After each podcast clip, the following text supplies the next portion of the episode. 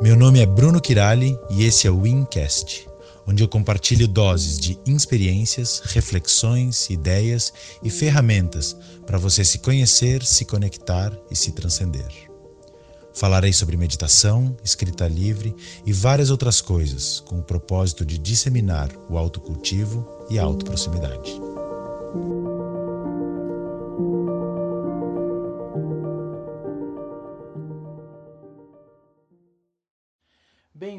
Ao sexto episódio do Encast e hoje eu vou fazer uma introdução curta porque esse episódio ficou maior do que o normal. E por quê? Porque nos nossos encontros, né, assim, até agora a gente tem trazido episódios para vocês cujo foco é a técnica do literar-se, né? Seja explicando um pouco qual a ideia dessa escrita, seja trazendo assim perguntas e respostas ou outros pontos de vista dessa prática. Mas os nossos encontros, além disso, também eles são compostos por passeios que a gente faz em diferentes temas da vida, da gente, né, dos nossos processos. E isso compõe assim refletir né, sobre esses assuntos compõem a nossa prática de escrita. Né, porque esses assuntos fazem a gente observar para a gente de certas formas, né, em ângulos novos, e aí isso fervilha, fomenta assim o que de repente pode aparecer na nossa escrita. Então, nossos encontros às vezes também são compostos desses passeios. Muita gente gosta desses passeios tanto quanto assim a prática da escrita. E aí a gente resolveu trazer aqui assim, onde não apenas esse conteúdo de hoje é interessante, quanto ele começa a mostrar para vocês um pouquinho mais do nosso trabalho que vai além da prática da escrita. Né? Esse, esse, esse, esse nosso podcast, o Incast, como dá para ver ali na introdução, ele vai falar de mais coisas e hoje, de repente, então é um pouquinho de um começo, de uma introdução para esses nossos assun novos assuntos que compõem a nossa prática. Espero que vocês gostem. Hoje eu estou sentindo uma energia muito diferente, assim, até na minha própria. meu próprio processo. Então estou aqui também querendo escutar vocês e ver e também tentando sentir qual vai ser a, a pegada do encontro de hoje, assim. Sentindo que a gente vai fazer algo diferente hoje. Hoje eu escrevi. Esses dias estão sendo bem corridos, eu tenho escrito menos do que eu gostaria, mas hoje eu escrevi assim. E aí uma hora foi interessante, assim, aconteceu uma, aconteceu uma coisa que, eu, que várias vezes ocorre que eu quero frisar, assim, né? Tipo, que era que eu tive vontade de falar uma coisa, afirmar uma coisa. Mas eu parei para pensar e falei, cara, não sei se essa coisa é tão verdade. Mas daí eu vi assim, não, mas eu quero afirmar ela como verdade agora, mesmo que talvez não seja. De repente eu posso até depois pegar e ler para vocês, assim.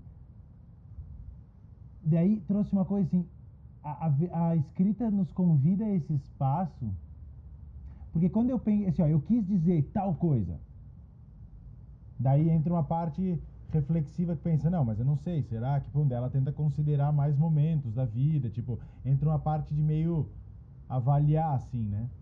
Aí eu soltei, não, tá, tá, o que eu ia falar não é tão verdade, mas eu quero afirmar isso como verdade agora. Tu entende que na escrita dá espaço para um lugar que na vida não dá? Daí eu pude afirmar aquilo como verdade ali. E aí é, é muito doido, porque é uma verdade do momento. Aquilo, aquilo era uma fala para ser falada naquele momento, não uma fala para ser sustentada como uma verdade que seguirá. Faz sentido? A fala na gente, a fala, não na gente agora a pessoa, a fala como na humanidade né, assim, no, no, na comunidade dos falantes, que é a humanidade, ou pelo menos que se entendem nesse tipo de fala, né? Que a Nath já vai falar que de repente os animais falam a gente também já não sabe bem, então eu vou deixar bem aberto, mas assim. Que a gente, mesmo tendo outras línguas, a gente sabe que elas que podem haver correlações, então existem traduções, né? A gente ainda não elaborou um processo de tradução com a linguagem dos animais. Então vou deixar bem aberto, porque um dia que eu falei que os seres humanos se distinguiam pela linguagem, a Nath ficou Não, não, não, ficou alvoroçado, assim. A, a Nath é uma pessoa que se alvoroça às vezes com umas coisas que eu falo, assim, lá desde a época do cursinho, 2014. Ela. Daí agora eu, né? Sou mais, relativizo mais, mas beleza. Um adendo muito rápido, seu sotaque tá, tá muito diferente, não sei. Hoje? O R, uhum, o R tá muito puxado. Oh. Não sei que que, Não eu tô- eu tô diferente hoje, eu tô Daí tá pegando sotaque. Pode ser, pode ser, eu tô diferente hoje, daí aparece na, na linguagem. Olha só, olha só. Tá, vou entrar nessa pira. Ninguém quis falar nada, então eu vou entrar nessa pira aí. Tinha reservado ela pra mais depois. Mas, quer dizer, nem tinha pensado nesse, nessa pira específica. Mas vamos lá. Cara, é que a escrita tem uma parada assim, ó. Por um lado, ela é muito pessoal. Tô ajeitando que o cabelo tava meio estranho. A Luísa, eu vi que ela se ajeitou aqui, eu também vou. É legal, assim, ver todo mundo ver. Tem gente que eh, cada um como se relaciona com a câmera. A gente a pessoa olha a câmera e usa como espelho. Eu sou desse também. Eu vou atender por Skype, antes do paciente chegar, eu tô assim, nossa, meu cabelo tá ridículo, não tinha visto. Porque às vezes é o único lugar do dia que tu vai se ver, assim, né? Tipo, ainda mais em quarentena, tu nem, nem olha pro espelho. Então virou a câmera. Tá, deu de dispersão. Então vamos lá. Então vamos lá, gente. Falantes, comunidade dos falantes. Eu não sei como é que é isso nos animais. Era uma boa, uma boa pensamento. A ideia é que disso, tá- isso a princípio eles não têm, tá? A princípio. Mas vamos deixar para os cientistas, a gente não se importa com essas coisas. Olha só. As falas todas humanas, ó, se, se a gente fosse fazer uma reconstrução ficcional, óbvio, do processo de fala humana, os primeiras palavras provavelmente eram verbos. Não, elas não eram verbos, elas foram algo que se transformaram em verbos. Porque o ser humano não começou a falar, ele não teve linguagem para depois falar, ele começou a falar e a partir daí a linguagem apareceu. Primeiro veio a fala, depois a linguagem. Porque é o seguinte, se a gente vamos botar que a gente não tem fala, a gente se comunica o quê? Com gestos. Tipo, quer afastar a pessoa, sai, tá com raiva, bate, quer aproximar, puxa. São gestos. Em algum momento o, o- o aparelho fonético aqui começou a aparecer e ia, ia começar a aparecer atos sonoros. Tipo, ah! A pessoa pode empurrar ou fazer um ah, entende? Então, ah foi um ato em forma de som. Ele equivale a um ato de, em forma de gesto. Entende? Um gesto, ó, um gesto afasta daqui, ele tem um significado ou não? Vamos botar, a pessoa se aproxima e fala afasto. Eu tô com raiva, eu vou lá e bato. Ele expressa um sentido, ou seja, algo é comunicado aí? Sim. Mas espera, ele só tem um comunicado naquele momento, naquele contexto. Porque se eu sair e der um soco no ar, isso não tem um significado que segue tendo como uma letra. Entendem a diferença? Eu tô com raiva e bato, ou afasto, ou puxo. Isso vai, isso comunica algo. Mas isso é diferente de quando você desenvolve um, sim, um signo de linguagem. Né? Que no sentido eu tenho a expressão de um segurar e fala, isso representa eu quero você perto. Entende a diferença de um gesto que sempre comunica, mas de uma coisa que transformou-se num símbolo fixo, que agora eu sigo levando ele para outros lugares e ele vai se- seguir se, significando a mesma coisa. Faz sentido? Beleza. Então, as palavras elas começaram sendo gestos, atos que tinham vida e comunicavam algo naquele momento, mas que não necessariamente viravam signos fixos, fixados, congelados, que podiam ser grudados com outros e, e gerar uma palavra e uma frase. Então a vida inteira comunica, todos os gestos comunicam, mas não necessariamente eles têm significado nesse jeito que eu estou falando. Vamos botar assim, ó, tô- eu vou usar as palavras bem soltamente. Talvez eles tenham um sentido, mas não tenham significado, ou eles tenham só um sentido presente no momento. Isso não quer dizer que eles, esse sentido é retido. para um painel de outros sentidos que eu olho e falo, ok, essa é a gramática da língua portuguesa. Quando você vai estudar a gramática, a semântica ou a sintaxe, você está estudando os signos fixados e não os sentidos presentes que aquilo vai tendo cada hora nos seus contextos. Faz sentido? É meio. Entrei na piração teórica, mas eu já vou, já vou baixar. Faz sentido? Tá. A ideia, ou uma das formas de tentar entender, meu Deus, o que, é linguagem, como ela se informou, é que ela era atos sempre do momento, e alguns atos começaram a ser retidos. Alguns. Né? Então, olha só, calma aí. Eram atos, igual que tinham atos de corpo, foram tendo atos de, de, de sonoros, só que esses atos sonoros eles puderam ser congelados. Olha, isso aqui, vamos combinar que isso sempre vai significar tal coisa? Né? Quando eu falo sai, isso sempre quer significar tal coisa. Então eu tenho o sai que sai no momento, que ele, que ele sai com carga emocional, com gesto, com tudo naquele momento, mas também eu posso tirar essa palavra S-A-I que vai significar sempre a mesma coisa em vários lugares. Então eu tenho uma característica da linguagem de ser sempre presente, mas eu tenho uma característica da linguagem de ser tirada e mantida num painel de congelamento. Pegaram? Então a gente. Beleza. Acontece que essas falas, quando elas começaram a surgir, elas tinham um grau de espontaneidade, elas começavam a surgir de um lugar de expressão da pessoa e elas tinham um, grau de presença, de sentir aquilo faz sentido no presente e a gente não se apega a se isso tem sentido em outros lugares. É um ato que ele é 100% presente no presente e, e tal como uma onda ele desaparece depois que quebra. Fechou? Camila e, e, e Nath, que já fizeram um, um, outro curso meu que eu dava, meio da Val, que a gente dava de cinco módulos, isso vai relacionar com aquilo, a característica criativa da linguagem. Mas, é, mas eu estou pegando uma outra faceta. Não, não equiparem, mas deixem conversar. Vocês entendem assim uma imagina imagina uma imagina uma fala que ela pode surgir significar aquilo que ela significa sem precisar pagar pedágio para o passado e gerar dividendos para o futuro.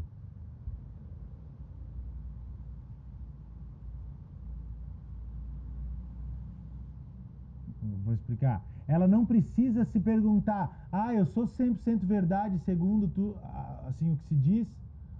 Ou eu não vou precisar responder para isso no futuro. Quando vocês perguntam se alguma coisa é verdade, vocês estão botando que isso quer dizer verdade é isso se relaciona com toda a rede de coisas já faladas e consideradas verdadeiras. É uma verdade dessa estrutura. Se ficou muito piração, fala que eu construo de novo mais devagar. Se não deu para entender. Acho que se puder repetir. Tá. Olha só, tá, a coisa de atos espontâneos e atos congelados, fixados, fez sentido, né? Sofia, prima, tá pegando? É, é piração, é piração, mas daqui a pouco é aquela piração que dá uma bagunçada legal, assim.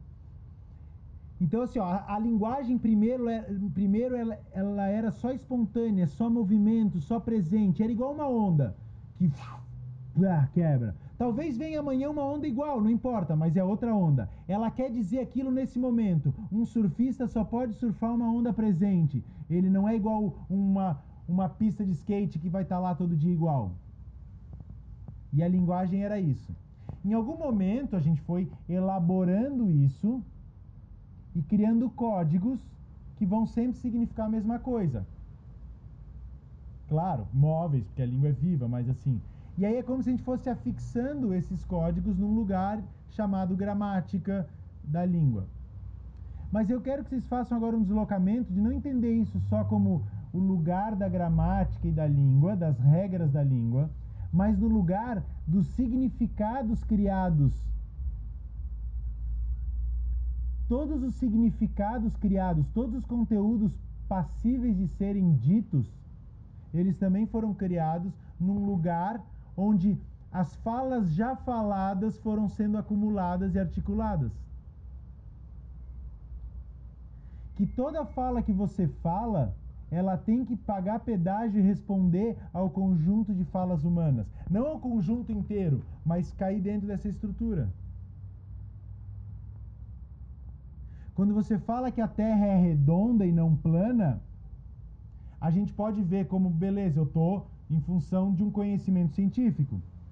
Mas eu quero dizer assim, esse conhecimento científico, ele é sempre expresso em linguagem, então ele é sempre simplesmente um conjunto de falas com passaporte na cultura, com chancela de verdade e que estão lá. E agora todas as tuas falas, elas têm que pagar pedágio para aquilo.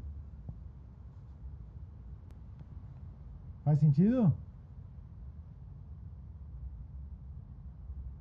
Então, hoje em dia, a tua fala não expressa necessariamente a tua verdade como onda espontânea, mas ela tem que pagar pedágio para um conjunto de falas já faladas.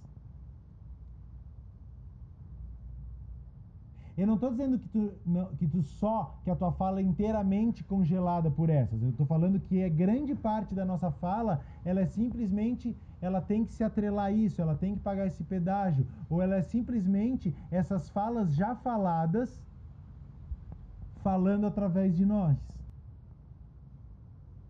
Por exemplo, eu e a Val, a gente tem uma teoria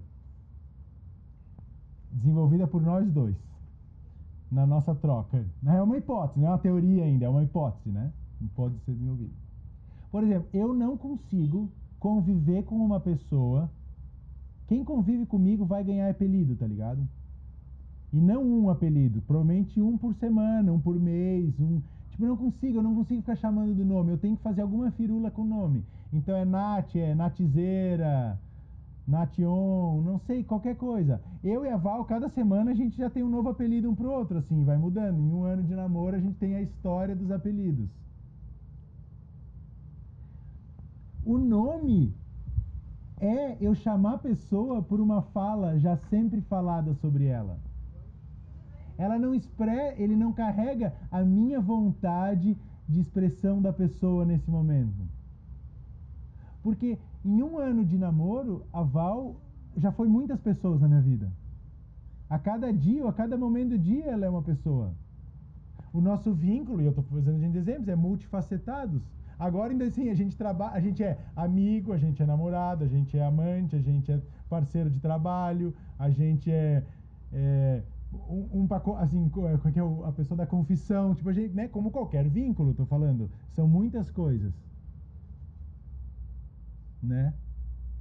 Então, assim, e ao longo do dia são muitos humores, assim. Ela não é sempre a mesma pessoa, nem ao longo do dia, nem ao longo de um ano. Mas eu chamo ela sempre do mesmo jeito, se eu chamar só pelo nome. Tu entende? Então, assim, ao me referir a essa pessoa, eu uso sempre o mesmo código já falado. Mas eu acho que a linguagem, ela, a, a gente tenta criar é, como é que é aquilo que a ciência busca? Não é repetição, é nem estabilidade, é. Tá, não lembro. Assim, regularidade. A gente tenta criar regularidade na fala e por isso a gente. Regularidade, regularidade. A gente, a gente tenta criar regularidade, por isso que a gente fica desenvolvendo gramática, regra de português, ensina na escola, tipo assim, gente, o certo é assim, o certo é assim, o certo é assim. E é a gente tentando tornar a linguagem cada vez mais atrelada a essas falas já faladas. Da, de todas as falas faladas, porque lembra-se, a gramática não veio antes da língua. Ou tu acha que que a humanidade não falava? Daí um cara vê assim, gente, inventei a linguagem, o português, e aqui está a primeira gramática do português. Estudem e depois a gente começa a falar. Não foi assim. As pessoas começaram a gritar, começaram a gemer, começaram a ranger, começaram a grunhir, e aí daqui a pouco eles foram criando. Ah, pronto, alguém um dia falou, gente, vamos dar uma organizada? Aí pegam todas as falas já faladas e dizem quais são boas e quais não são. Isso não é só com a estrutura da linguagem, mas isso também é feito com os conteúdos falados por essa linguagem. A gente estabelece os conteúdos corretos e os conteúdos não corretos. E tem coisas que já foi verdadeiro falar em algum momento da vida que hoje não é mais. Porque a cultura já diz que não é correto. E tem coisas que todo mundo diz que tem que falar hoje, sai todo mundo falando, mas é a cultura que manda falar. Agora eu lembrei que a gente já tinha um tema para essa aula, deixado desde a aula passada, mas eu esqueci, vocês também. mas a gente vai retomar ele sem querer aqui. Isso diz de novo, tocou agora naquele ponto de que a linguagem é toda pública. Porque você não fala através da tua linguagem, você fala através de todas as falas já faladas e que a cultura está sempre impondo que a tua boca continue repetindo ela. E tudo certo, ninguém vai fazer ciência sem isso, ninguém tem um básico de comunicação nisso, a vida talvez seria um pouco caótica sem isso, beleza. Só que a gente não está no campo da comunicação. A gente está no campo do resgate de coisas singulares tuas que às vezes você não encontra.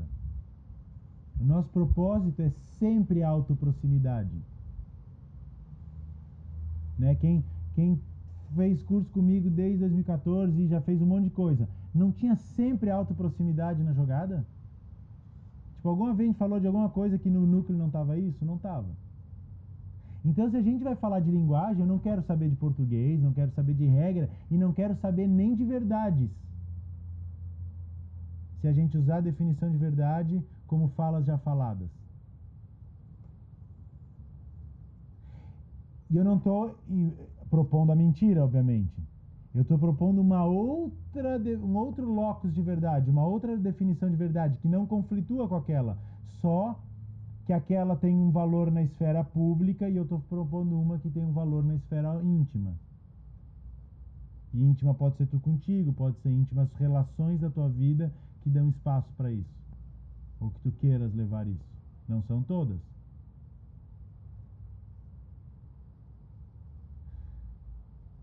Só que isso precisa, por exemplo, de um espaço, pode ser em ti ou, ou entre outros, que as falas podem ser vistas como uma onda viva daquele momento.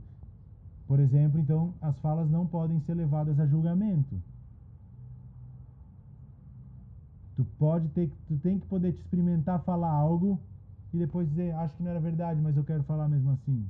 Ou posso falar algo que seja verdade hoje e amanhã eu posso rever isso. Na esfera pública não dá, porque a gente tem uma lei. E se você não cumpre, você é levada ao tribunal.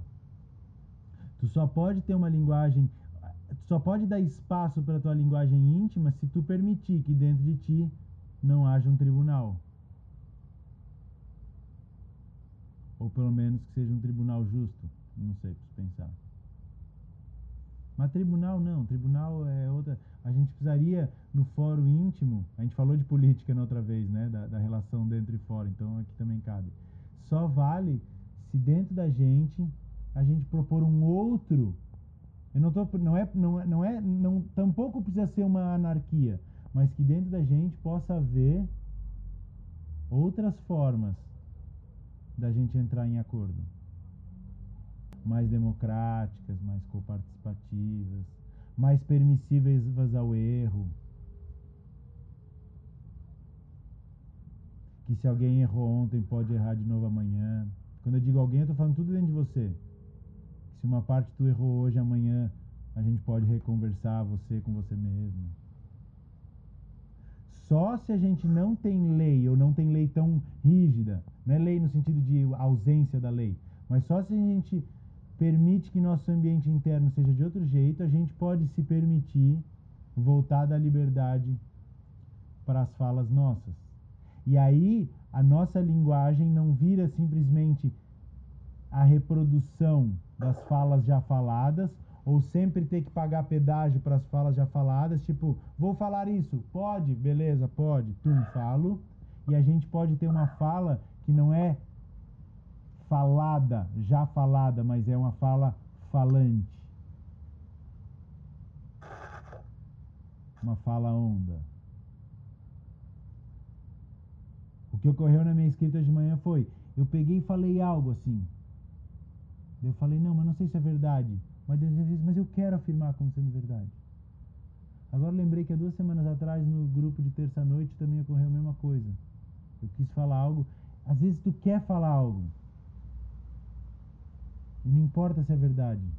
Tu não quer estar tá pagando pedágio para isso. É uma verdade do momento. É uma verdade da expressão. É uma verdade de algum lugar ter um foro íntimo. Só que se tudo que tu falar, tu tiver que passar na rede das avaliações, tu não vai permitir que outras partes de que tu desconhece falem.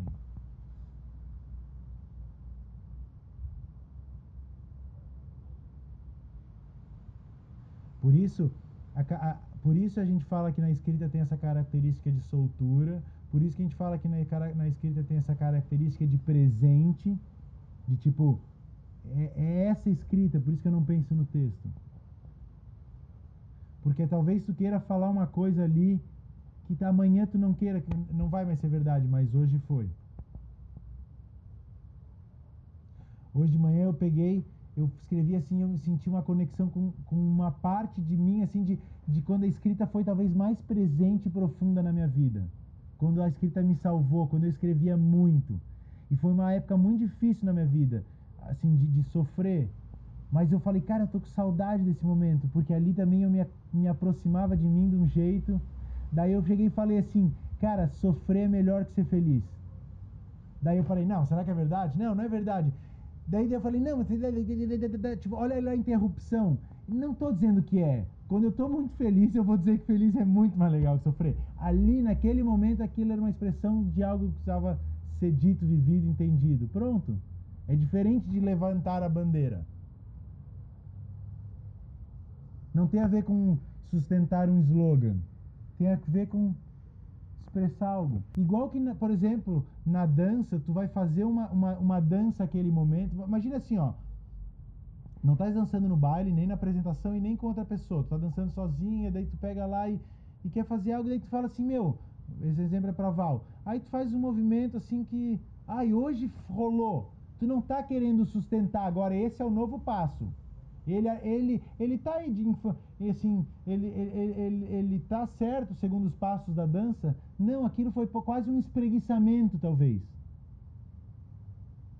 Pensa a ideia do espreguiçamento, é só o corpo precisa. Espreguiçamento não tem uma função nenhuma além do corpo fazer o que ele quer. Além do corpo se expressar de um jeito. É um.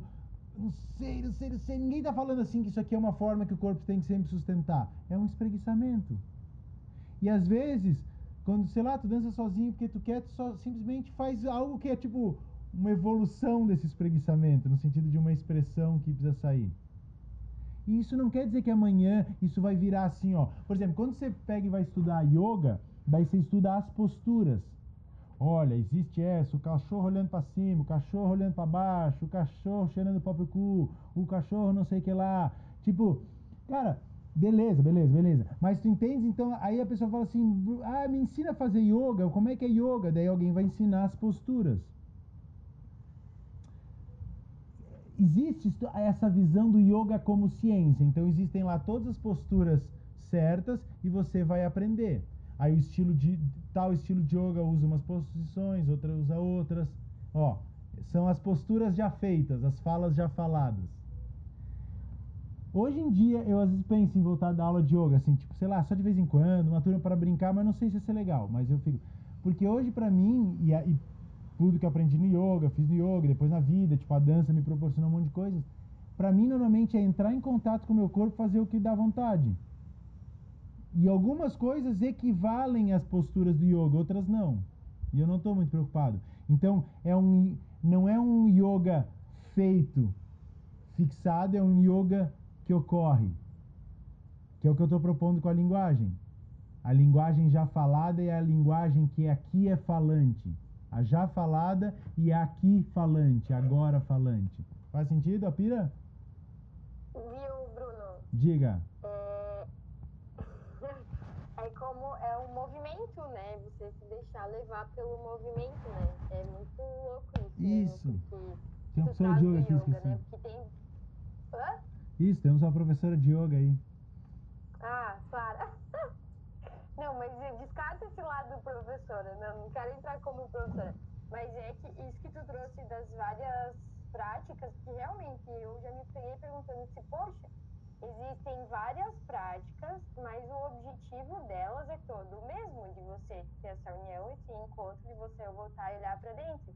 Mas nada te impede de você estar ali fazendo o movimento que o teu corpo quer. E Uhum. o flow é assim, né? Tu vê que é uma dança que não é você que tá copiando essa forma de, de- que tu colocou essa coisa já estabelecida, mas o teu corpo te mandando o movimento e tu vai fazendo, tu vai fluindo, né? Isso, sensacional.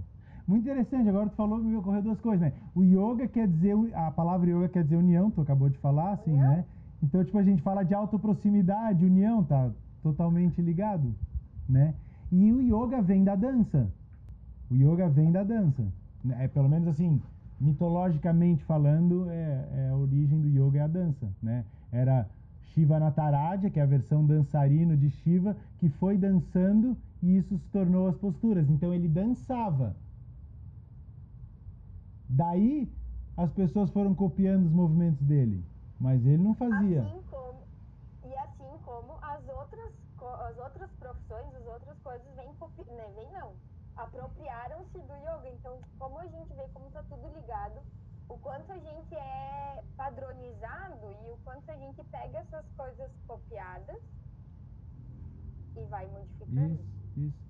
Aí de Shiva dançando veio yoga e daí veio o karatê também. Karatê vem do yoga. É muito Falam que Shiva foi dançando, aí ele passou pela Índia dançando, a galera olhou, copiou e ficou yoga. Daí ele foi até o Japão, daí ele foi dançando, já a China, sei lá de onde que é o karatê. Aí a galera olhou, pegou e foi o karatê, ó. Mas na real ele só tava dançando. Talvez num país mais guerreiro eles precisaram adaptar para uma coisa mais da luta. Num país mais pacífico, um, né, que era o, supostamente a Shiva Drávida, né, antes dos indo-europeus chegarem. A Shiva pré pré-castas, pré essas coisas. Olha só que legal. Exatamente o exemplo. E olha só que bonito. Então, é- é- o teu exemplo foi perfeito, assim, é bem isso. Então, tipo, tem as posições, e, e mais outra, uma coisa é só tu ficar repetindo, outra coisa é tu entrar em contato com o teu fluxo espontâneo e permitir. E isso não quer dizer que tu vai fazer necessariamente outras coisas além das posições. Não é uma negação das posições. A fala falante não é uma fala que nega o código, que nega a língua. Ela simplesmente é um detalhe pequeno entre uma fala que só reproduz e uma fala que se permite ser viva. E ela está o tempo inteiro usando o código, usando a língua, usando os dizeres já sabidos, mas permitindo-se dizer algo mais, algo novo. Eu, quando estava falando antes ali, eu pensei, é, tipo, tanto no, no yoga, na dança, quanto na linguagem, é, parece que de um lado é tu se moldar para caber na linguagem, é meio que a linguagem te usar. E do outro, tu usa a linguagem para te, tipo, expandir, para eu não sei. Isso, perfeito. É- isso mesmo, exatamente isso. Tanto se tu vai na, na dança, vamos, vamos usar linguagem, dança e yoga e fazer relações. Beleza? Eu já faço muito com a dança, agora temos uma yogini aqui, então a gente brinca de todas. Por exemplo, vou falar. Tipo, na dança, vou falar, né? E eu sei que a Val adiciona aí o que ela achar que é necessário, mas eu sei que é um pouco ela vê. Tipo, tu pode, por exemplo, às vezes botar de lado os passos e te encontrar no movimento, no sentido, na vibe do espreguiçamento. Mas isso não é que tu vai negar os passos. A técnica também é parte. Mas é diferente tu usar a técnica com, a- com vistas a só caber nela, a usar a técnica para transcender o rolê. Então, não é uma, uma coisa ou outra, é um constante. Tu pega a técnica para de repente fazer algo além da técnica, daí tu aprende outro, tu refina a técnica para ir além e tudo mais. Não é fixo, dança, né? Ela só ocorre porque tu saiu um pouquinho da técnica e vai para outro lugar. Isso. E daí vai aumentando a pluralidade de.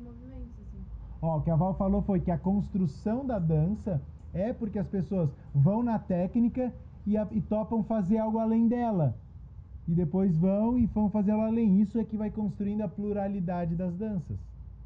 E isso é o que vai construindo a pluralidade dos dizeres. Olha só, para mim não existem conteúdos fora de dizeres.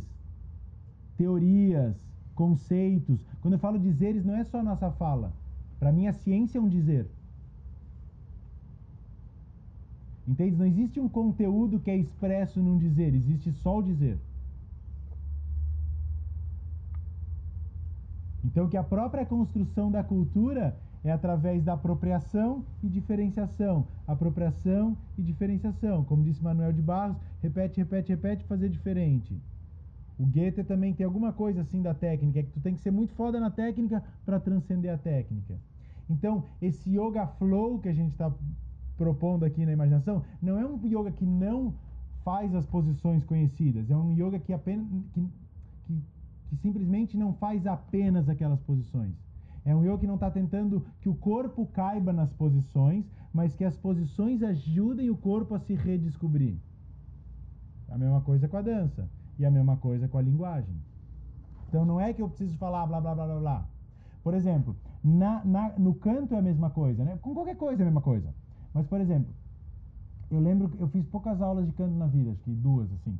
Mas foi muito interessante, assim, porque a pessoa te levava a fazer um exercício, tu fala, cara, é, eu vou usar minha voz de um jeito que eu nunca fiz, é completamente fora. Então, do que eu faço. O jeito que ela te desloca é muito massa.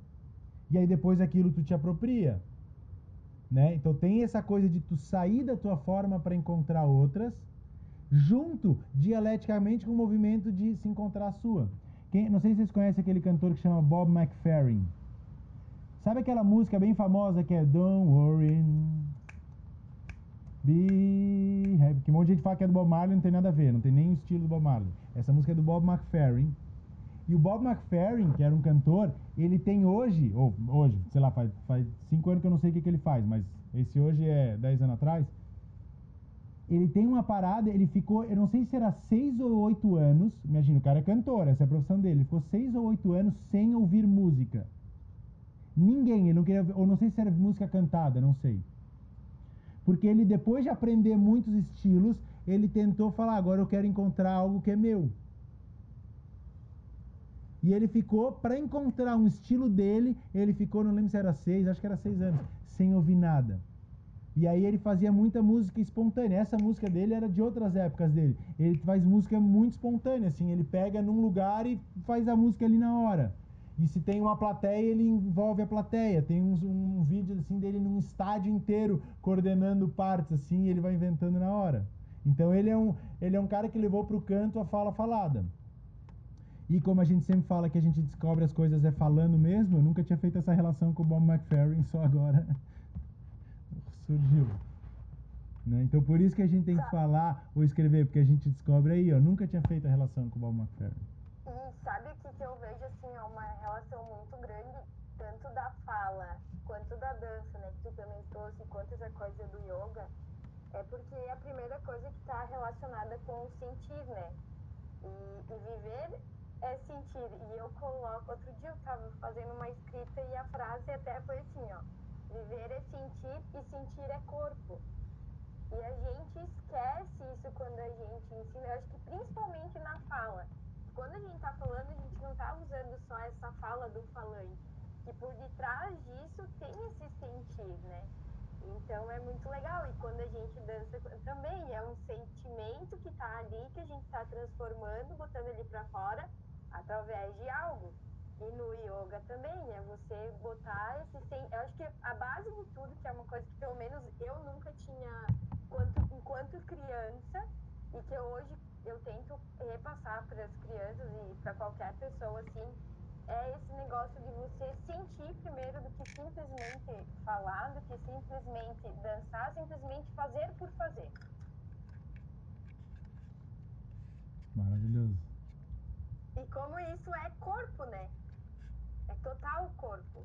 E é doido porque assim, ó, sentir vem dos sentidos, né? E sentidos a gente tem os cinco sentidos e tudo tá envolvido. Mas é a gente que não se dá conta muitas vezes disso, né? Não se apropria. E é doido que fala que sentido tem dois significados, né? De sentir, dos cinco sentidos, e de sentido como significado, como conteúdo. E a proposta, a gente sabe, é muito claro pra gente que, a que o mundo das palavras tem a ver com sentido como significado, entendimento, Como compreensão, né? como compreensão. Mas eu tô querendo propor que a palavra, o mundo das palavras também é sentir. Olha só, pega essa. Pra mim, palavra é corpo. Ela não é significado. Pra mim, palavra é corpo. Mas isso é uma coisa que, é, que é recentemente, vamos dizer, agora que a gente tá vendo isso, né? Porque a gente não vê isso, pelo menos eu nunca tinha visto isso na escola, de uma certa forma, em que alguém, algum professor chega e fala assim, olha aqui, galera, hoje a gente vai, né, como tu trouxe o negócio da escrita, da linguagem, que ela é corpo. Não, ela, ela traz um significado, ela traz essa compreensão, esse entendimento. Mas vamos deixar de olhar para isso, porque existe um sentir, e é para esse sentido que a gente precisa olhar. Isso. Isso. Tu vê assim como tu pode fazer yoga ou fazer dança e aquilo não precisa ter significado. Não, precisa, não é significado no sentido. Não precisa ter significado embutido, né? Como das palavras. Mas aquilo Sim, pode. Aquilo pode ser expressão sem ser, sem ser significado. Eu não estou dizendo assim, por exemplo, tu pode fazer uma dança e, meu Deus, isso me comunica uma, não sei, uma beleza, uma força. Eu não estou falando desse significado, isso acho que tem. Eu digo, não é significado fixado, Sim, uhum. né? Então, tipo, ela pode ser expressão sem ser significado fixado. E o que eu estou dizendo é que a linguagem também, só que na nossa ingenuidade da linguagem, a gente tem a linguagem só como significado. Olha só, Fixado. Se a gente. Isso, fixado. Isso. Olha só. Para acho que fazer uma. amarrar numa coisa que daí vira mais prática pra gente. Vocês entendem? Ó, eu vou aqui falar de, de arte e de ciência, não como as coisas que elas são na vida, mas como tipos de discurso.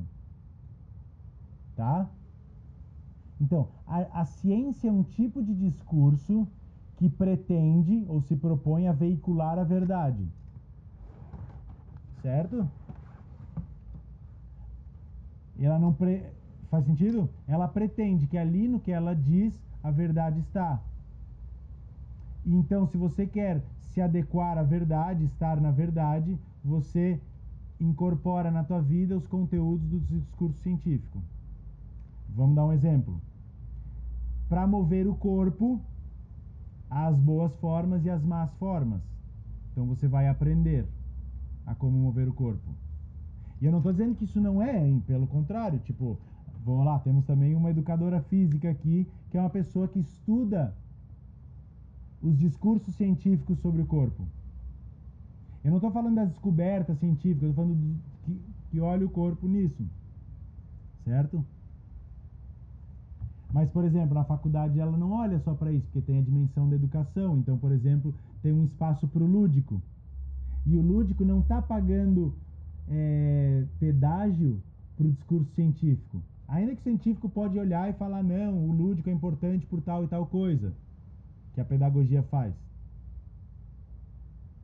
Mas o lúdico, ele, é a, a ciência que depois tenta agarrar ele, ele aparece tendo um valor por si mesmo. Eu posso fazer yoga dentro de um discurso científico do yoga. Científico eu não estou falando de ciência, estou falando do tipo de discurso. Ó, oh, existe a forma certa de fazer yoga. E você vem aqui aprender esta forma. Fechou? Tu pode também ter um discurso científico sobre a dança. Lembra, não estou dizendo que o discurso científico sobre a dança é a dança, é a ciência em explicar por que, que a dança funciona e o que, que ela gera. Não, estou falando um discurso de saber. Pode traduzir discurso científico por um discurso de saber. Ou tu pode ter a visão da dança como arte, que daí é o que você fizer e for bom, for legal, for interessante, está valendo. E não tem que ser explicado por um saber. Existe o saber do tango. O tango é assim, assim, assado. Existe o discurso artístico do, do tango. Tá dando para entender? Olha só, então assim, ó, como se fosse que se ela- vo- algo que você está fazendo ali, independente do que seja, tá? Vamos pegar os exemplos que a gente está fazendo. Sem esse discurso do saber, mas que isso te gerou um bem-estar, um bem-estar, sei lá, te gerou uma sensação boa, agradável, que você se sentiu bem, já é um. Pera, me fugiu que eu queria. hum, a palavra que eu ia falar. Já é um resultado, mas não um resultado do qual tu já esperava. Ó, vou É um pouco mais faz. além. Vou um pouco mais além. Porque daí tu quer dizer que tal coisa é aceita, ou é comprovada, ou é permitida, porque houve um bem-estar. Não, não, ao contrário disso. Não porque eu estou fazendo isso, não quero comprovar essa sensação, essa reação, esse sentimento, esse bem-estar que me deu, porque estou realizando isso, porque aquilo foi me dito que ia me gerar esse resultado. Ficou Aham. muito confuso? Eu não entendi, eu me perdi. Acho que eu não entendi. Até. Repete Eu- que eu- agora, a- como tu falou agora, repete como tu falou agora. Não, É porque eu me perco também, assim, nos meus próprios, nos meus próprios pensamentos. Tipo, não é porque eu estou realizando. Não é por. Calma aí, deixa eu organizar aqui meu pensamento pra, pra eu me. é, que eu senti ao realizar na dança, ou no que eu estou no escrever, no yoga, não é isso que eu estou sentindo, esse bem-estar, ou seja lá qual for o, nome e o sentimento que a gente dá para isso, não é porque ele é resultado dessa prática do qual foi me dita que eu iria me sentir assim. Não, não- quer dizer que tipo, ah, agora eu me perdi. Eu. Virou uma bola de neve, mas ok. Ó, mas eu, eu vou tentar responder uma coisa e tu vê se isso tem a ver, se, ou, ou se não, a gente abandona, Tá. tá?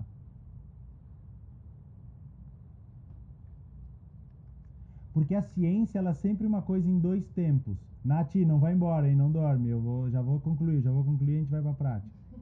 Eu já vi assim, ela foi deitando, eu falei, agora é aquele momento que eu falo, exagerei na teoria, preciso voltar pra terra, tá ligado? Já tô, já tô, já tô em, já estamos em procedimento de pouso agora. Não? Tá, a Val falou que não, posso seguir voando. Pode seguir voando, prima? Então tá bom. Pode? Ah, pode, então pode, tá. pode, pode. Porque os outros já estão acostumados, eu já sei, daí, eh, né, tu a gente tá, tá se conhecendo desse jeito aí, então fechou.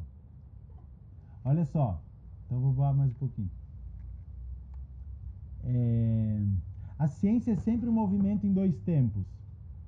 Como a ciência é um discurso, mas ela está sempre falando de uma outra coisa, ela sempre vai ser em dois tempos. Porque ela, ela pretende falar da realidade mas ela, ela não é a realidade falando de si mesma, ela é a fala falando da realidade. Tu entende? Então ela é sempre duas coisas? Então é um discurso sobre o corpo, um discurso sobre astrologia, astronomia, um discurso sobre. Fechou? Uhum. Então, quando você, você pode olhar para o yoga como o discurso sobre yoga. Então, quais são as leis e regras de como fazer yoga? Isso prova que aquilo funciona e tudo mais. Quando você está dançando livremente, não tem discurso, tem só a dança. Sendo ela por si mesma e não se articulando com a lei da dança. Quando você está precisando dançar conforme tem que ser, tem a dança, tem o movimento, mas tem a lei de fundo embutida. Então tem dois tempos. Quando você está fazendo yoga segundo tem que ser feito, tem a lei. Então tem duas coisas. Fechou? E lembra, eu não estou criticando a ciência e nem uma coisa científica, nada a ver. Eu não estou dizendo que todo mundo devia, sei lá. Tipo, eu estou dizendo, não sei, não sei o que eu estou dizendo nesse sentido. Eu estou dizendo que a, a, a ci- a ciência tem que estar aí para as coisas.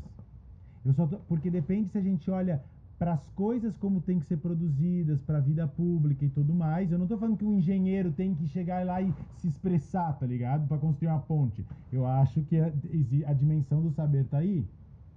Eu só que eu tô todo o nosso papo aqui é em função da vida, da vida íntima. em função da autoproximidade.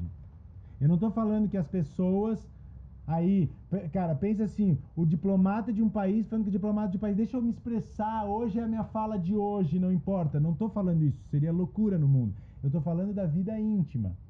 E mesmo que a dança é uma expressão artística tipo pura, se tu vai no espetáculo de tango, tu quer ver tango. Isso, isso, boa. A, a Val falou, como a, a, a- mesmo a, a dança sendo uma expressão artística, quando tu vai no espetáculo de tango, tu quer ver tango. Pra mim, essa coisa da lei, e da, é igual na, na dança, a técnica e a, e, a, e a espontaneidade são duas coisas que uma fomentam a outra. Põe um yin yang, uma espiral do DNA, tipo, não é uma ou outra. Entende?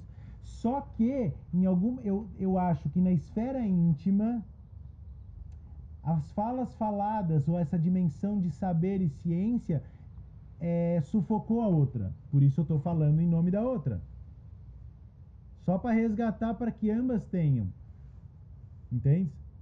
Então, eu não estou falando, por exemplo, sei lá, tenho acordos com a Val de parceiro. Não estou falando que o que faz de hoje não vale amanhã. Não, não, calma aí, calma aí. Tipo, a gente tá namorando e tem regras e se isso mudar, isso tem que ser falado, entende? Não, é- entende? Cada coisa no seu lugar. Eu só estou falando que a outra parte não está ganhando espaço e ela merece um pouco. Então, na dança como arte, mesmo no tango, estamos falando de tango, é dentro do tango, tem as duas coisas. E ambas têm que existir, né? Mas eu, eu lembro também uma vez de um pianista falando, por exemplo, porque hoje em dia com inteligência artificial tu pode pegar as obras dos grandes autores, tipo de Bach, por exemplo, e botar um computador para tocar. Mais perfeito do que qualquer ser humano vai poder fazer. Fica massa? Não. Não fica legal. Então não, não é só da perfeição que se faz a arte. É de alguma coisinha a mais. Essa insistência da vida, da fala de se manter viva, que eu acho que é o que se expressa nesse constante reapelidar. Essa é a tese minha da Val que a gente não tinha falado. A gente acha que essa coisa de ficar precisando dar apelido é a insistência da vida em manter-se viva, mesmo quando a gente tenta congelar ela. Por precisar de regularidades, a gente dá. O seu nome vai ser Valéria. E vai ser esse nome hoje, amanhã e depois. Mas a gente não é só essa coisa fixa que a linguagem pretende nos dizer. Então a gente chama de apelidos. Vá, vá, vá, vale. E aí vai indo. É a insistência da vida em manter viva, mesmo que a cultura tente manter fixa.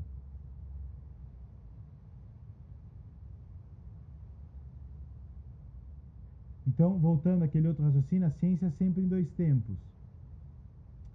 Mas a pessoa quando está só dançando, é só aquele movimento. Tem, tem- então tu vê os movimentos. Não, vamos fazer o seguinte: na dança, tu vê as- os momentos na dança. A pessoa está dançando, parece uma coisa contínua. Mas se a gente pudesse ter uma radiografia da experiência, a gente pode ver momentos em que a dança é em dois tempos, ou seja, o passo corresponde a, um, a, a uma eh, regra de passos. E quando a- o passo é só o que ele é. Faz sentido? Tu tá lá dançando, né? Durou cinco minutos uma dança. Val, faz sentido que em algum momentos aquilo tem dois tempos, aquilo corresponde também a outra coisa, e que em momentos aquilo não corresponde a nada, mas não quer dizer que aquilo deixa de Quando aquilo não corresponde a nada, aquilo não deixa de ser, aquilo passa a ser 100% o que é. Isso aí vocês pegaram? E é nessa coisa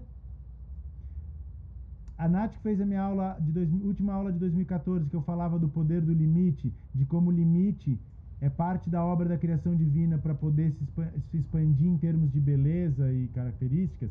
Tu pode pegar isso. A regra vem vem dar limite para possibilitar uma nova criação, uma nova expansão, porque a criatividade não ocorre no vácuo. Ela precisa de um limite para criar algo novo, um limite para criar algo novo. Por isso que os limites e dificuldades na vida também são é, a potência da criação. Não é no vácuo que o, que o artista cria, é no meio da vida e das dificuldades. Então tem que ter um monte de regra na dança para alguém ir lá e, e expandir a regra. Então simplesmente vamos, vamos ficar aqui dançando livremente é parte do processo e é o resgate. Mas isso não quer dizer Tipo, provavelmente ninguém vai virar foda na dança com isso. A pessoa tem que estar o tempo inteiro aprendendo a regra, transgredindo a regra. apre- Aprendendo a regra e transgredindo a regra. Fechou? Mas eu, eu quero. Quer falar uma coisa, amor? Eu queria falar que, o antes quando eu falei de espetáculo de tango, o legal, mesmo que eu saiba que é tango, é ver o que, que aquela pessoa coloca dela e o que faz sentido pra ela quando ela dança tango. Então ela aprendeu um monte de regras que são parte do tango. Mas quando ela desequilibra e faz um floreio com a perna, é o que me chama a atenção e o que me toca. Porque é o que ela Isso. colocou na parada em cima do que é. Mas isso, em cima, né? Só que também o quanto melhor o tango, mais ela vai poder. Exato. Se eu não sei dançar tango, eu me desequilibro, eu não sei fazer nada, eu só caio. Genial. Mas se eu sei aquele passo, eu sei uma volcada, uma colgada, quando eu fizer. Vocês estão aquilo- ouvindo? Vem aqui, vem aqui. Eu não vou saber falar isso tudo, não. Ouçam na voz da dançarina.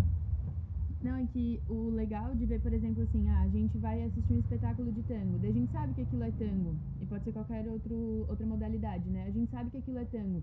Mas o mais legal e o que mais me pega é quando eu vejo, sei lá, ela vai fazer um giro que é comum no tango e ela coloca uma perna, uma volcada, uma colgada que é muito dela, que é um estudo dela, que ela quando estava ensaiando estava fazendo rolê, meu Deus, e ela descobriu que o eixo dela, que é só dela, porque o corpo é só dela, altura e peso é só dela e fica lindo naquele giro e ela coloca uma perna e fica, cara, sensacional. Só que ela só consegue fazer aquilo porque ela sabe a técnicazinha do giro e ela ficou ali treinando aquela técnica. Daí desequilibrou e, puta, fez um enfeite lindo que quando ela faz aquela surpresa e aquela coisa, quando eu vejo, eu penso, caralho, isso é inédito, assim, eu nu- nunca vi isso no corpo de outra pessoa, sabe? E é o mais massa, tu passa a improvisar e colocar, passar dos limites do rolê em relação ao que tu vive, né? Ao teu corpo. Por isso que é tão legal tu ver pessoas que dançam muito improvisando. Porque eles vão improvisar com tudo de técnica que eles têm. Quando a gente dança no baile, tipo, sei lá, eu e o que somos outro, outro, éramos professores, tu, tu usa tudo que tu tem de técnica e tu improvisa. Tu, tu deixa a parada acontecer de um jeito que ultrapassa todos os limites, mas usando toda a bagagem que tu tem. E é, uma- é bem mais legal do que às vezes ver uma coreografia. Então, assim, a gente tem. Se a É gente olha. muito mais bonito, né? Quando tu coloca o teu eu, sei lá, quando tu coloca tudo isso que tu falou, realmente. É muito mais bonito e sai muito mais interessante do que você se programar para uma aula ou para uma coreo- programar uma coreografia e quando tu vê, tipo, é, se- é tu de- acho que tu se permitir e se deixar levar, né, no momento, com todas as técnicas que tu tem, confiar e saber que tu pode ir além do que tu tá ali. Então, assim, a gente tem. A gente pode olhar a arte, assim, tipo, a arte só. A arte mais voltada pro lado técnico e ela vai ser mais repetitiva. E a arte. Mas também se a gente fizer só uma arte que, ah, eu vou aqui me autorizar, beleza, daí também ela vai sendo pobre. A arte foda é a arte que vai juntando as duas coisas, entende? Beleza. Então vocês entendem assim como, por exemplo, na dança, isso que a Val falou. a- tem a técnica e tem outra coisa, tem a técnica e tem outra coisa. Vocês entendem quando na técnica tem um movimento duplo, tem duas coisas ali, e quando tem essa outra coisa tem um movimento unitário? Porque na técnica há um movimento respondendo a uma estrutura que o diz que é para ser assim. Quando ela faz um, o passo conhecido, esse passo dialoga com o que é considerado a estrutura do tango. É, um, é uma fala já falada. E quando a pessoa faz um algo além, é uma fala falante. A fala falante não responde a nada, ela só é aquilo. Hoje, quando eu quis falar assim, ser, sofrer é melhor que ser feliz, eu falei como fala falante. E aí eu me travei, porque eu botei, opa, se isso aqui dialogava com as falas já faladas.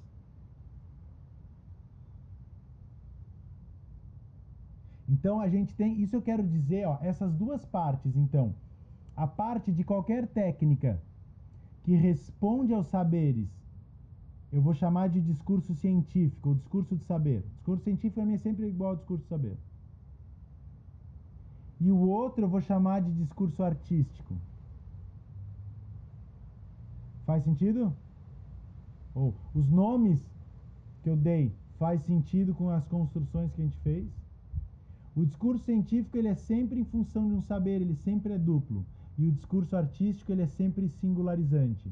Ele é só aquilo naquele momento. Eu ainda tô com dúvida por que, que ele é duplo e o outro é singular, eu não consigo entender. Porque no, mesmo que no, no momento de fazer o passo da dança. A, a Val perguntou por que, que um é duplo e um que é, é singular. É un- unitário, na verdade.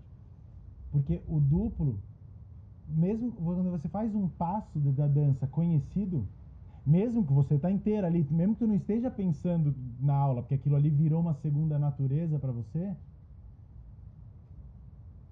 ele tem um saber que o respalda. É quase como se tivesse. Aqui eu tô fazendo baseado numa parada Isso, aqui. Fazendo isso, baseado isso. numa parada aqui. aham.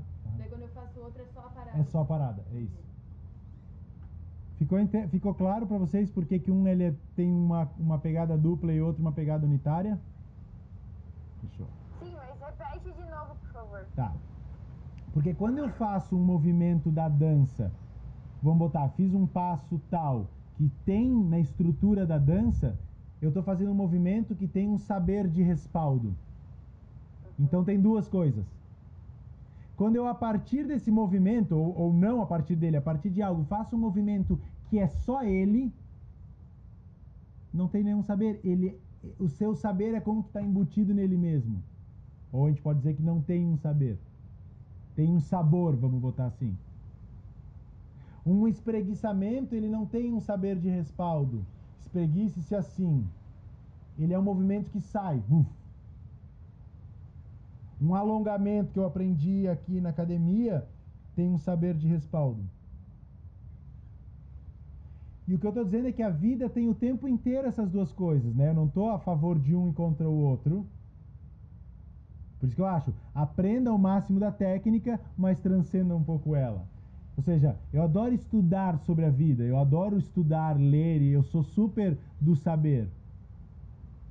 Mas eu também acho que para eu ser, para eu ser um acadêmico, talvez o saber bastaria, mas para eu ser na vida, eu preciso da dimensão do saber, mas eu preciso dessa dimensão que eu chamo artística, porque eu acho que a arte por que, que eu chamo artística? Não tem nada a ver com pintura, com música. Porque na arte é o lugar que eu acho que é mais permitido que uma coisa seja por ela mesma e não responda a um saber. Se eu vou fazer, escrever em ciência, eu tenho que o tempo inteiro estar tá articulado ao saber. Eu não posso chegar e falar, gente, hoje eu acho que. Não tem. Quando tu, vocês aí que fazem faculdade viram, tu tem que, por exemplo, fazer referência, é isso, referência é isso, isso vem daquilo, isso vem daquilo. Tu pode escrever um trabalho e falar, gente, eu acho que o amor é legal. Não, não, não, não, não. Segundo Freud, pá, pá, pá, pá, pá, pá, essa é a estrutura do trabalho científico. Eu falo científico por isso, ele tem sempre essa estrutura. Para eu escrever em filosofia, eu não posso falar o que eu quiser. Para eu escrever em teologia, eu não posso falar o que quiser. Em religião, eu não posso falar o que eu quiser. Então, todas essas têm uma dimensão de saber. Na arte não tem, você faz, você tem as técnicas, mas se eu quiser fazer um quadro do jeito que eu quiser, ele pode ser um quadro ruim, ninguém pode pode querer comprar ele, mas ele é ninguém vai dizer que ele é errado, entende? Não entra essa dimensão do erro, porque não está tendo que dialogar com uma estrutura de saber. Então, na arte se permite isso mais do que em outras. Fez sentido? O que eu estou fazendo é que se a dimensão de viver, se viver, ou melhor, ser, ser como verbo, ser você, tem uma dimensão de saber, certo? Então a gente, pô, lê o que, que é bom comer, por exemplo. A gente lê que é importante fazer exercício. A gente sai. A gente vive altamente atrelado pelo saber. Todo mundo tem aí na cabeça, hoje em dia menos. Ó, o que, a mudança maior que a sociedade está vivendo hoje, na pós-modernidade, é a rompimento com certos saberes. Antes era certo casar com alguém do sexo oposto. E a tal idade. Senão, tu era considerado no erro. Hoje em dia a galera fala, será? Precisa casar? Precisa ser nessas idades aí que falaram? Precisa ser de alguém do sexo oposto? Não sei. Então a gente está flexibilizando os saberes. Então, mas a gente está cheio. Coisa que a gente nem acha que é saber, mas está aí como saber. Para mim, é saber é a forma que tu te relaciona com isso. Não quer dizer que se é científico, não quer dizer que está comprovado. Quer dizer que tu te relaciona como uma, numa estrutura de saber. O que eu quero dizer é que se da de uma forma isso faz parte da nossa, do nosso viver, esses discursos, eu também acho que o saber e o improviso e o falar por falar também é parte. Que na minha constituição como pessoa eu trago saberes, mas eu também trago os meus toques.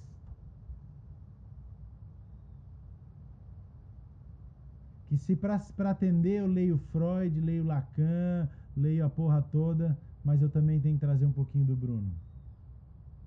Porque para dar uma aula, eu posso talvez ter um pouco de coisas assim, de saberes, de como é, mas eu tenho que trazer um pouco do Bruno. Eu acho que a vida vai tendo graça à medida que tu vai trazendo os teus toques, o teu estilo, o teu traço. Não na porra louquice, tipo, só, tipo, de acordo, ou seja, tá cheio de saberes aqui. Essa aula foi cheia de saberes, teórica pra caralho.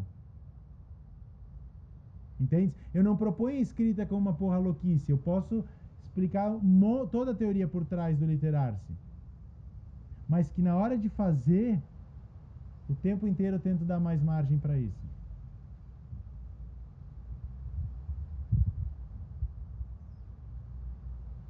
Por isso a proposta né, do, do literar-se é um tipo de escrita não científica. De vários jeitos. O que eu estou dizendo é que todo conteúdo já dito pela humanidade é uma fala já falada. E aí eu te pergunto, tu ousaria falar algo outro? Mesmo que a, a ciência toda diz como se faz alongamento, como se faz não sei o que lá, tu ousaria fazer um espreguiçamento que não tem nenhuma ciência que justifique? Só porque teu corpo fala, ai, hoje é assim. Tem dia que eu faço exercício físico, pá, parará, faço yoga, malho, mas direto eu tento fazer, especialmente se eu tô na praia, eu tento, eu faço exercícios que eu invento ali na hora, físicos. Claro que toda a bagagem de yoga me ajuda, mas eu invento exercícios físicos toda semana. E que eu vou esquecer, são falas falantes. E ao mesmo tempo eu adoro saber uma fala já falada nossa, nova me ensina aí uma modalidade de exercício físico toda diferente, eu vou adorar saber. Aí eu trago como saber. E isso vai me, também me possibilitar ter mais fronteiras para fazer falas de exercício falantes novas. Quando eu faço yoga, eu sei tudo que eu já sei de yoga.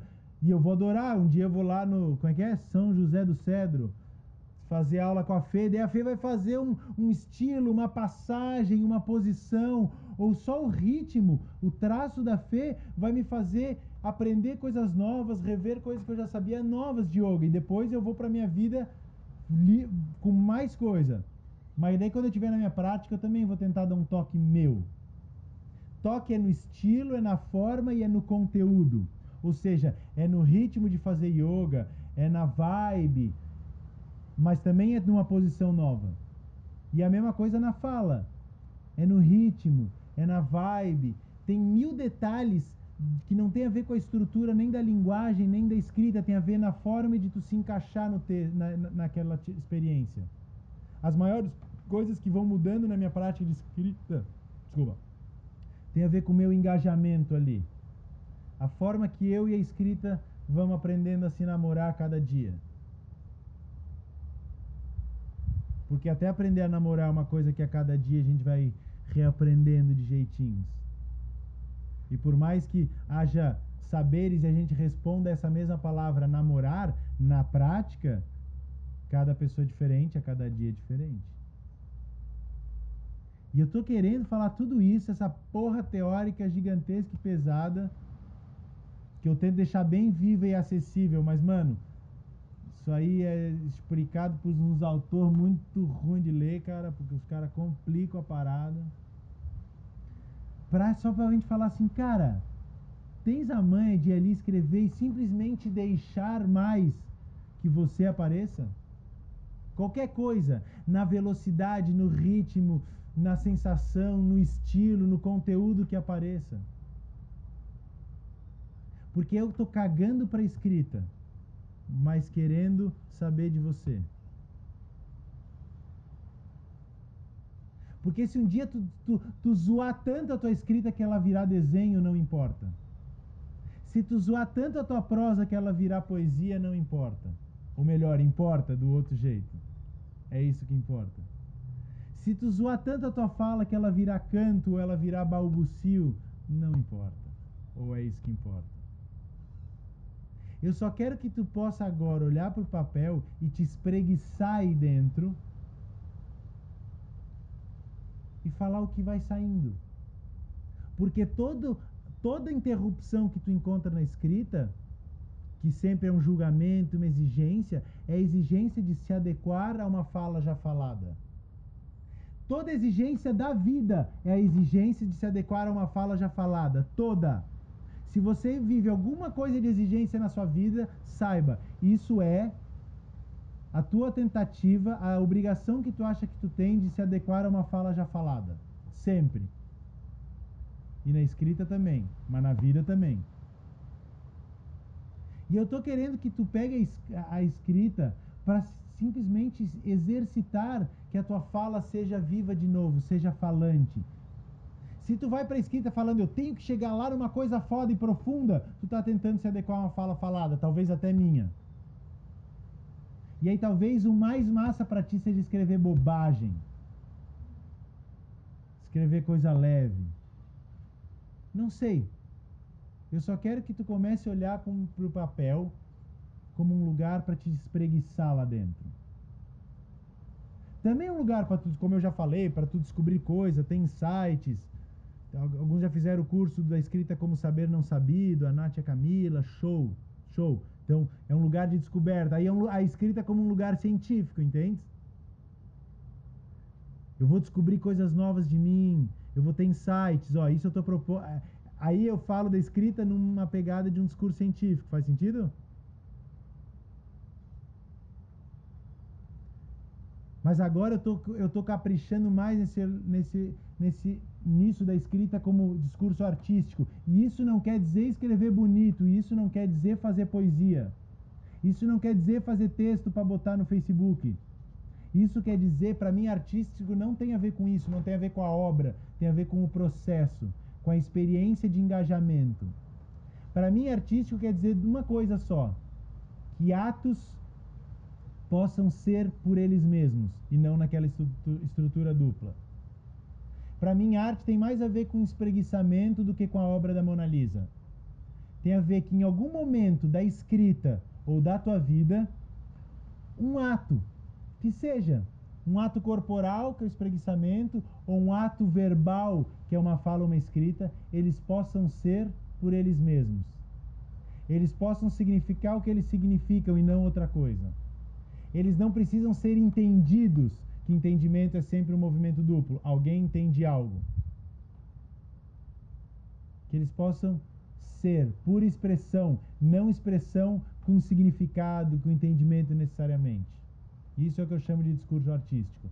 Uma coisa que possa ser, só ser, e não significar ser algo, entender. Então agora eu quero que tu pegue a tua folhinha aí, olhe para ela e não faça nada ainda. Só lembra que esse é um espaço artístico. Ateliê não é um espaço de produção de obras de arte, é um espaço de ateliê de si.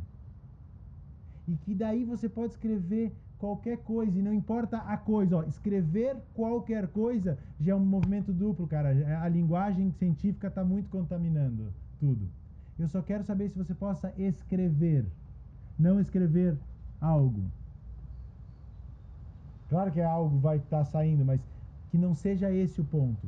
Eu quero que você, não que você se cobre, é que toda a tua escrita tem que ser isso, esse movimento unitário. Não. Esse movimento unitário são momentos que ocorrem na tua vida. Eu quero que tu vai escrever, mas que tu se, se, que tu se permita, em algum momento do teu texto, em algum momento da tua escrita, quando tu vê que surge, só se espreguiçar. Não importa aquilo significa. Não importa que aquilo diga algo, apenas que aquilo seja um dizer. Então, obrigado por assistir esse episódio, espero que você tenha gostado. E se te interessa esse ou outros assuntos que a gente tem conversado por aqui, acompanhe a gente nos próximos episódios.